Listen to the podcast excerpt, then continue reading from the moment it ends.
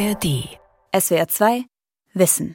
Wir leben ja in einer Gesellschaft, wo es mehr und mehr zu einer Schwäche erklärt wird, wenn man den festen Standpunkt mal verlässt und statt mit Ausrufezeichen am Ende der Sätze auch mal mit einem Fragezeichen spricht, beziehungsweise tatsächlich auch mal die Perspektive ändert. For me, it's not that das Problem ist nicht, dass wir uns streiten. Wir streiten uns einfach schlecht. Die Diskussionskultur ist eigentlich das Betriebssystem sozusagen von unserer Demokratie, das darüber entscheidet, wie gut wir jedes einzelne politische und gesellschaftliche Thema am Ende ausverhandeln und wie gut auch die Lösung ist, auf die wir dann am Ende kommen. Richtig streiten in polarisierten Zeiten von Christoph Drösser. Deutschland streitet und Deutschland streitet nicht gut. Wir kriegen uns immer mehr in die Haare, jedenfalls sagen das die Menschen in Umfragen. Von zunehmender Polarisierung ist die Rede, von wachsender Intoleranz. Wie können wir unsere Diskussionskultur verbessern? Ich habe mich auf die Suche nach Menschen gemacht, die zu einer Antwort beitragen können. Die Recherche beginnt weit weg in den USA. Madam Chair, the global poor all around the world and no matter what country in which they live currently live in a system of dictatorship. Der Mann, der hier für eine marxistische Revolution der Unterdrückten in aller Welt argumentiert, ist kein Revoluzer. Bo Seo ist ein Jurastudent an der Elite-Universität Harvard in Cambridge bei Boston. Vor allem aber ist er ein ehemaliger Weltmeister im Debattieren. Das ist ein verbreiteter Volkssport an Schulen und Universitäten im englischsprachigen Raum. Die Regeln sind einfach. Es gibt eine Streitfrage, die mit Ja oder Nein zu beantworten ist. Zwei Teams vertreten jeweils eine der Meinungen, welche bestimmt das Los. Am Ende entscheidet ein Schiedsrichter, welche Seite überzeugender argumentiert hat. Debate both requires you to bring all of yourself in einer Debatte muss man seine ganze Person einbringen, seine Intelligenz, seine Erfahrungen, seine Persönlichkeit.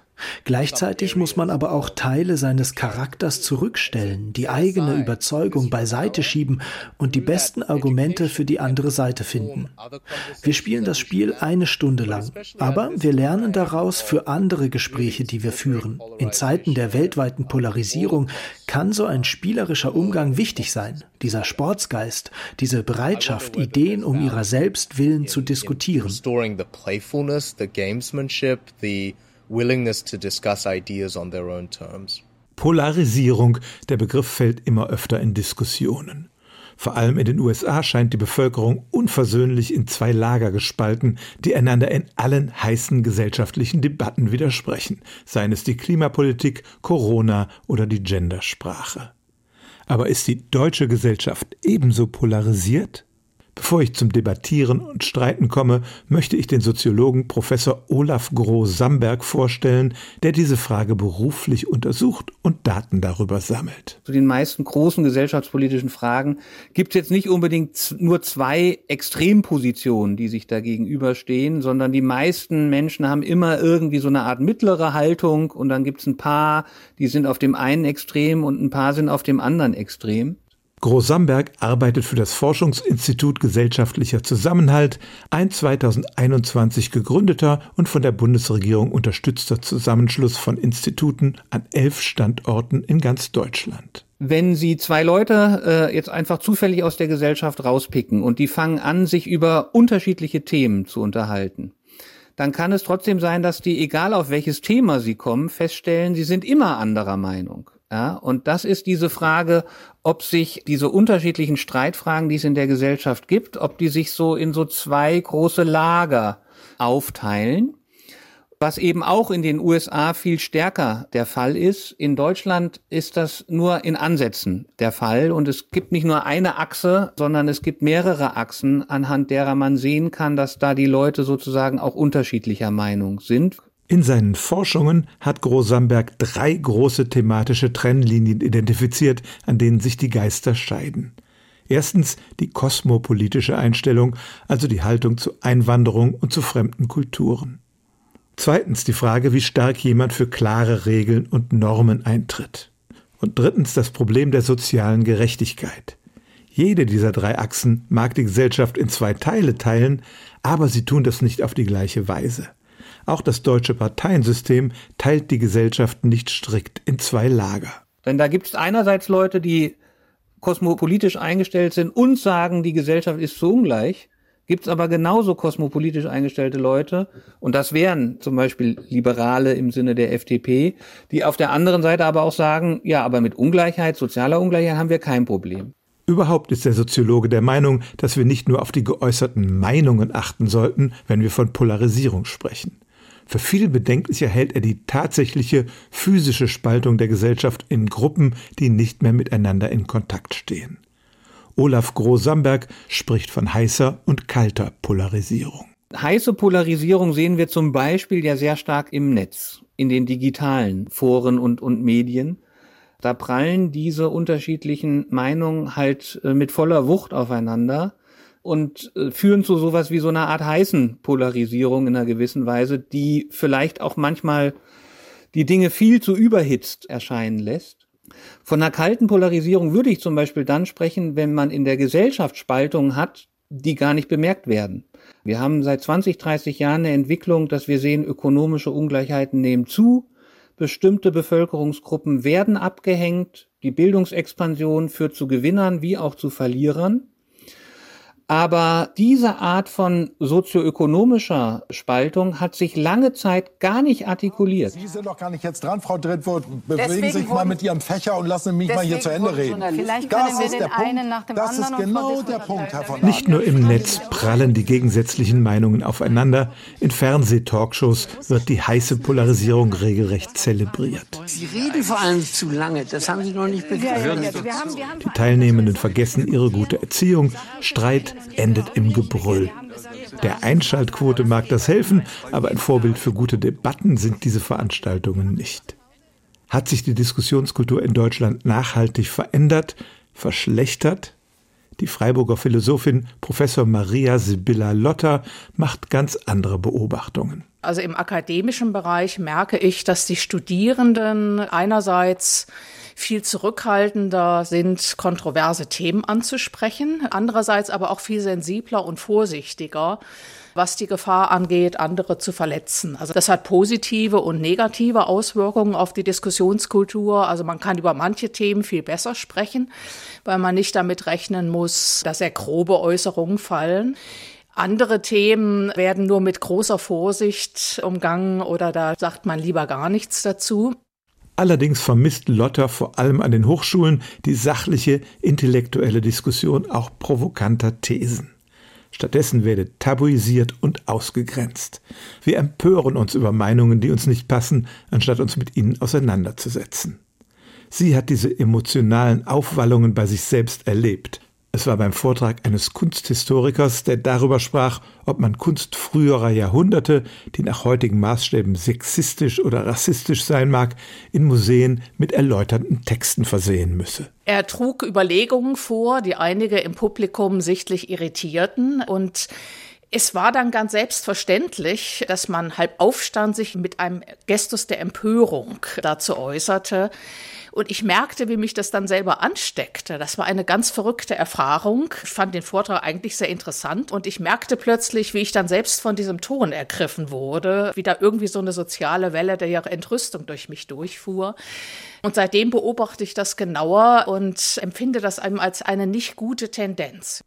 Schränkt diese moralisierende und stigmatisierende Diskussionsweise unsere Meinungsfreiheit ein? Nein, sagt die Philosophin, die zu dem Thema gerade ein Buch herausgegeben hat. Das finde ich irreführend, denn die Meinungsfreiheit ist ein Recht gegenüber dem Staat, nicht, was ja auch äh, verfassungsrechtlich garantiert ist.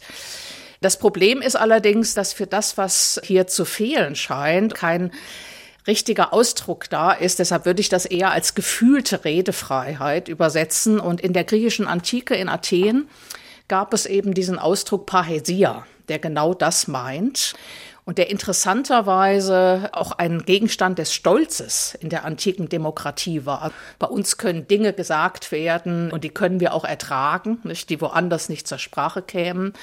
Also das bezeichnete etwas ganz Großartiges, aber es hatte nichts mit einem Recht zu tun, sondern das war eher eine Kunst oder eine Tugend, auf die man stolz war. Das Gefühl, seine Meinung nicht offen sagen zu können, wird in Umfragen immer häufiger geäußert. Und es sind vor allem Menschen aus bildungsferneren Schichten, die so fühlen. Menschen, die in den Medien wenig zu Wort kommen, sagt Maria Sibylla Lotter und bemüht dabei den Begriff der Schweigespirale. Der wurde in den 1970er Jahren von der konservativen Demoskopin Elisabeth Nölle-Neumann geprägt. Nölle-Neumann sagte damals, die Medien würden in ihren Kommentaren eine linksliberale Linie vertreten und die schweigende, konservativ denkende Mehrheit würde sich nicht trauen, dagegen aufzumucken. Heute hätten wir eine ähnliche Situation, wenn es etwa um Genderfragen und andere Reizthemen geht, glaubt Lotter. Es geht ja vor allem darum, dass Menschen, wenn sie glauben, dass die Mehrheit eine bestimmte Meinung vertritt, dazu neigen, sich dieser Meinung anzuschließen, auch wenn es in Wirklichkeit gar nicht die Mehrheit ist, sondern nur eine lautstarke Minderheit. Und das wird ja auch durch andere sozialpsychologische Untersuchungen bestätigt. Weißt du was? Du hast vollkommen recht. Ja, genau. dann können wir hier auf. Genau, vielen Dank und auf Wiedersehen. Gegen jede Überzeugung. Der SWR Kultur Podcast zum Streiten. Mit Nicole Diekmann und Steven Anpalagan. Wir diskutieren in diesem Podcast Themen, die enorm für Streit sorgen können. Konträre Meinungen aufeinander prallen zu lassen und auf zivile Art zu streiten, das ist das Prinzip des SWR Podcasts gegen jede Überzeugung. Der besondere Dreh dabei, der Podcast ist so ähnlich angelegt wie der am Anfang der Sendung vorgestellte Debattensport. Die Hosts Nicole Diekmann und Steven Anpalagan vertreten im Zwei-Wochen-Rhythmus abwechselnd die Pro-Position zu einer kontroversen Frage, unabhängig davon, ob sie diese Meinung teilen.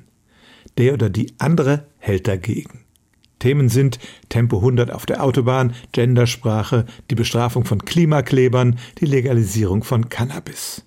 Themen, über die Gesellschaft und Politik streiten und bei denen die Fronten verhärtet sind. Gar nichts, weil wir uns ja dann mal, auch in unserer ja Freiheit eingeschränkt Thema, fühlen. Weil nee, es ist Frage, genau das die, Thema. Die, die, Frage ist ja. Ich empfinde das als große Bereicherung, tatsächlich öfter eine Position einzunehmen, die nicht meine ist. Klar, wir streiten dann hart in der Sache, aber durch dieses Konzept, dass wir uns immer abwechselnd machen, wir ja klar, es ist möglich. Es ist immer möglich, die Perspektive zu ändern, ohne sich dabei selbst zu verraten. Weil Nicole Diekmann und Steven Anpalagan sich in eine Meinung einarbeiten müssen, die sie nicht teilen, wächst ihr Verständnis für die andere Seite. Sie finden sogar Übereinstimmungen, die in der Kontroverse sonst untergehen. Am Ende machen die beiden immer eine Art Bestandsaufnahme. Also ich würde sagen, die wichtigste Rubrik in der gesamten Folge ist eigentlich das, wo wir am Ende sagen, wenigstens darauf können wir uns einigen. Ich glaube, jedes Wort, das wir da sagen, das ist genau abgewägt und da geht es schon darum, das ist wichtig, egal welche Position man vertritt. Fast immer klappt das. Beim Thema Tempolimit aber ließ sich der Graben zwischen den beiden Meinungen nicht so einfach zuschütten. Gibt es denn Dinge, wo wir zusammenkommen, Nicole? Nein. Das war so ein spontaner Gedanke, dass ich dachte, nee, wir sind jetzt hier so auf Zinne und das ist ein Thema, das tut niemandem persönlich weh, da kann man das mal so machen. Aber tatsächlich ist das fast für mich aber der einfachste Teil, weil und das ist doch eine schöne Erkenntnis, die ich jetzt gerade auch das erste Mal für mich so bewusst formuliere, weil es ja zeigt, man kann wirklich gegensätzliche Positionen vertreten, aber es gibt immer einen Grundkonsens. Es gibt immer einen Grundkonsens, der uns äh, miteinander verbindet. Und das ist schön. Das war Gegen jede Überzeugung von SWR Kultur. So konstruktiv und geordnet mit These, Antithese und Synthese geht es in den gesellschaftlichen Debatten selten zu. Vor allem im Internet gleitet die Diskussion oft ab, wenn Menschen aufeinandertreffen, die einander in der Offline-Welt vielleicht gar nicht begegnen würden. Dann wird aus einem Streit gehässige Beschimpfung. Online-Hass ist ein Begriff, der in wissenschaftlichen und juristischen Diskussionen verwendet wird. Über den erfahre ich mehr von der Doktorandin Hanna Häuser von der Juristischen Fakultät der Uni Leipzig, die an einer Untersuchung zu diesem Thema beteiligt war.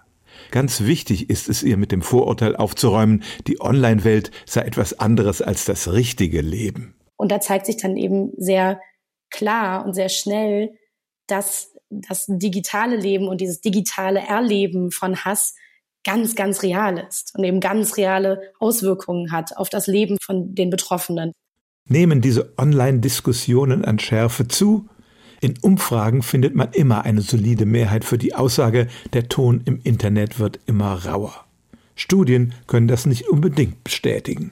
Aber das gefühlte Klima führt auch dazu, dass Menschen sich vorsichtiger äußern. 2022 haben 50 Prozent, also wirklich die Hälfte der Befragten, angegeben, dass sie aufgrund von Hassreden vorsichtiger bei eigenen Beiträgen im Internet sind. Und daran wird eben diese gesellschaftliche Dimension des Phänomens, finde ich, sehr klar. Wir fassen das zusammen unter dem äh, Stichwort Silencing-Effekte, also eben diese ja, Einschüchterungs- oder Verstimmungseffekte, dass eben Einzelpersonen und Einzelpositionen aus dem öffentlichen Diskurs verdrängt werden durch Hass im Internet. Und zwar nicht nur dadurch, dass sie selber adressiert werden und attackiert werden, sondern allein dadurch, dass ein bestimmtes Klima herrscht, ziehen sich schon auch Nicht-Betroffene zurück aus dem Diskurs. Die Leipziger Forschenden haben fünf Typen von Menschen identifiziert, die Streitthemen für ihre Zwecke nutzen und Hass säen im Internet. Das geht los mit den sogenannten StrategInnen. Das sind Personen, die eine politische Agenda häufig haben, die ein konkretes Ziel haben, nämlich eine bestimmte Stimmungsmache oder Meinungsmache und die dann eben gezielt vorgehen, die sich verabreden, die die Fake-Accounts nutzen, ja, und eben eine Mehrheitsmeinung suggerieren können durch dieses gezielte Vorgehen. Der zweite Typ sind die Initiatorinnen und Initiatoren, Menschen, die eine große Zahl von Followern haben, die sie durch gezielte Falschpostings oder Bilder mit erfundenen Zitaten von Gegnern auf die Palme bringen. Sie selbst halten sich dann aus der hässlichen Debatte heraus, analog etwa zum Verhalten Donald Trumps, als der seine Anhänger zu den Gewalttaten am 6. Januar 2021 anstachelte.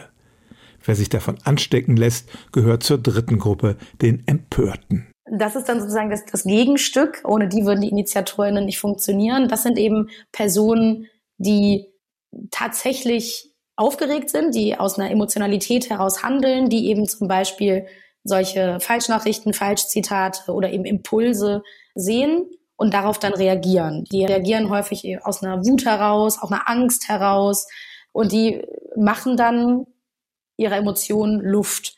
Dann gibt es die Ausreißer, Menschen, die aus einem oft nichtigen Anlass regelrecht explodieren und sozusagen Einmaltäter sind. Etwa wenn sie einen Konflikt mit einem Nachbarn haben oder nach einer schlechten Erfahrung im Restaurant eine beleidigende Negativrezension posten. Die fünfte Gruppe kennt man, seit es das Internet gibt, die Trolle. Das sind dann eben Personen, die anders als die Empörten gar keine wirkliche Emotion haben zu einem Thema. Die, die stehen überhaupt nicht für irgendetwas ein oder regen sich auch gar nicht über etwas Bestimmtes auf, verfolgen aber auch keine politische Agenda, sondern deren Verhalten richtet sich wirklich allein darauf, andere Personen aufzuregen, zu provozieren, zu schocken, irgendeine Reaktion hervorzurufen. Solche Trolle kann man sogar mit künstlicher Intelligenz programmieren und so Menschen einschüchtern oder auf die Palme bringen. Ein Beispiel für einen solchen KI-Troll war Alexandra Manninger. Wir haben Anfang des Jahres eine Aktion gemacht, mit der wir mal untersuchen wollten, wie könnte sich eigentlich künstliche Intelligenz auf den öffentlichen Diskurs auswirken. Das war, als ChatGPT seit zwei, drei Monaten frei zugänglich auf dem Markt war und immer mehr zum Thema wurde. In Berlin treffe ich Daniel Privitera. Er ist ein studierter Ökonom, der zunächst als Hobby Diskussionsveranstaltungen in kleinen Gruppen organisiert hat. Dann hat er eine professionelle Organisation namens Streitgut gegründet, die vor allem die Online-Diskussionskultur in Deutschland verbessern will. Um die Gefahren von KI-Bots zu demonstrieren, legte die Gruppe Anfang 2023 bei Facebook ein Fake-Profil an eine 50-jährige Frau namens Alexandra Manninger. ChatGPT, der neue KI-Chatbot, bekam den Auftrag, für Alexandra möglichst rüde Antworten auf politische Kommentare unter Artikeln großer Zeitungen zu erzeugen und Zwietracht zu säen. Sätze wie die Regierung ist an allem schuld oder Corona ist doch nur ein Hoax. Wir haben unter 40 solcher Posts kommentiert ungefähr und das Ergebnis war ziemlich beunruhigend, nämlich dass kaum jemandem aufzufallen schien, dass das kein echter Mensch ist. Sie hat polarisiert in diesen Diskussionen und manche Leute auch ziemlich auf die Palme gebracht. Man kann das Experiment mit Alexandra Manninger ethisch grenzwertig finden, weil dort Internetnutzer ohne ihr Wissen emotional manipuliert wurden. Und Daniel Privitera sagt auch, dass Streitgut die Aktion heute nicht mehr machen würde. Aber sie hat gezeigt, was man mit einem einzigen, selbstgestrickten Fake-Profil im Netz anrichten kann. Es ist kaum absehbar, was geschehen würde, wenn Hunderte oder gar Hunderttausende Alexandra Manningers im Netz unterwegs wären.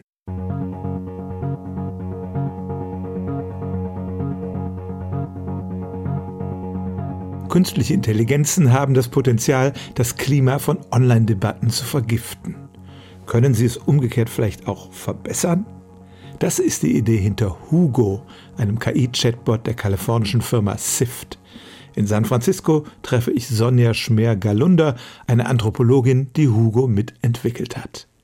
Die Software soll eingesetzt werden, um automatisch bedenkliche Inhalte von Nutzerkommentaren zu erkennen. Bisherige Filtersoftware greift lediglich auf eine Liste von bösen Wörtern zurück. Wenn die benutzt werden, sperrt sie die Beiträge. Hugo dagegen soll mit dem Nutzer in Dialog treten. Vorbild sind die menschlichen Moderatorinnen und Moderatoren von Online-Diskussionen.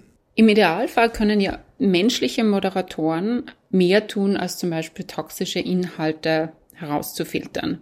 Sie agieren mit Empathie oder sie agieren mit Kommentaren und fokussieren sich nicht nur auf antisoziales Verhalten, sondern auch auf prosoziales Verhalten. Aufgrund der großen Menge von Kommentaren ist es natürlich nicht möglich, menschliche Moderation einzusetzen. Wir wissen das auch von Moderatoren, dass das zu Burnout geführt hat. Hugo kennt die Regeln des jeweiligen Forums und erklärt dann dem Nutzer oder der Nutzerin, warum ihr Beitrag nicht den Höflichkeitsnormen entspricht. Wenn jemand zum Beispiel auf einen anderen Beitrag antwortet, er hätte noch nie so etwas Dummes gelesen, ermahnt ihn der Bot. Wir bitten Sie, von einer beleidigenden oder unangemessenen Sprache abzusehen.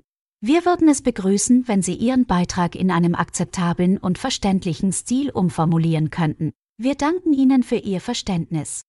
Hugo soll nicht nur negative, sondern auch positive Rückmeldung geben, wenn ein Nutzer sich besonders konstruktiv verhalten hat etwa wenn jemand in einer Diskussion über Flüchtlinge auf die positiven Folgen der Einwanderung hingewiesen hat. Ich stimme dir zu, dass die Integration von Flüchtlingen aus Afghanistan eine Chance für beide Seiten ist.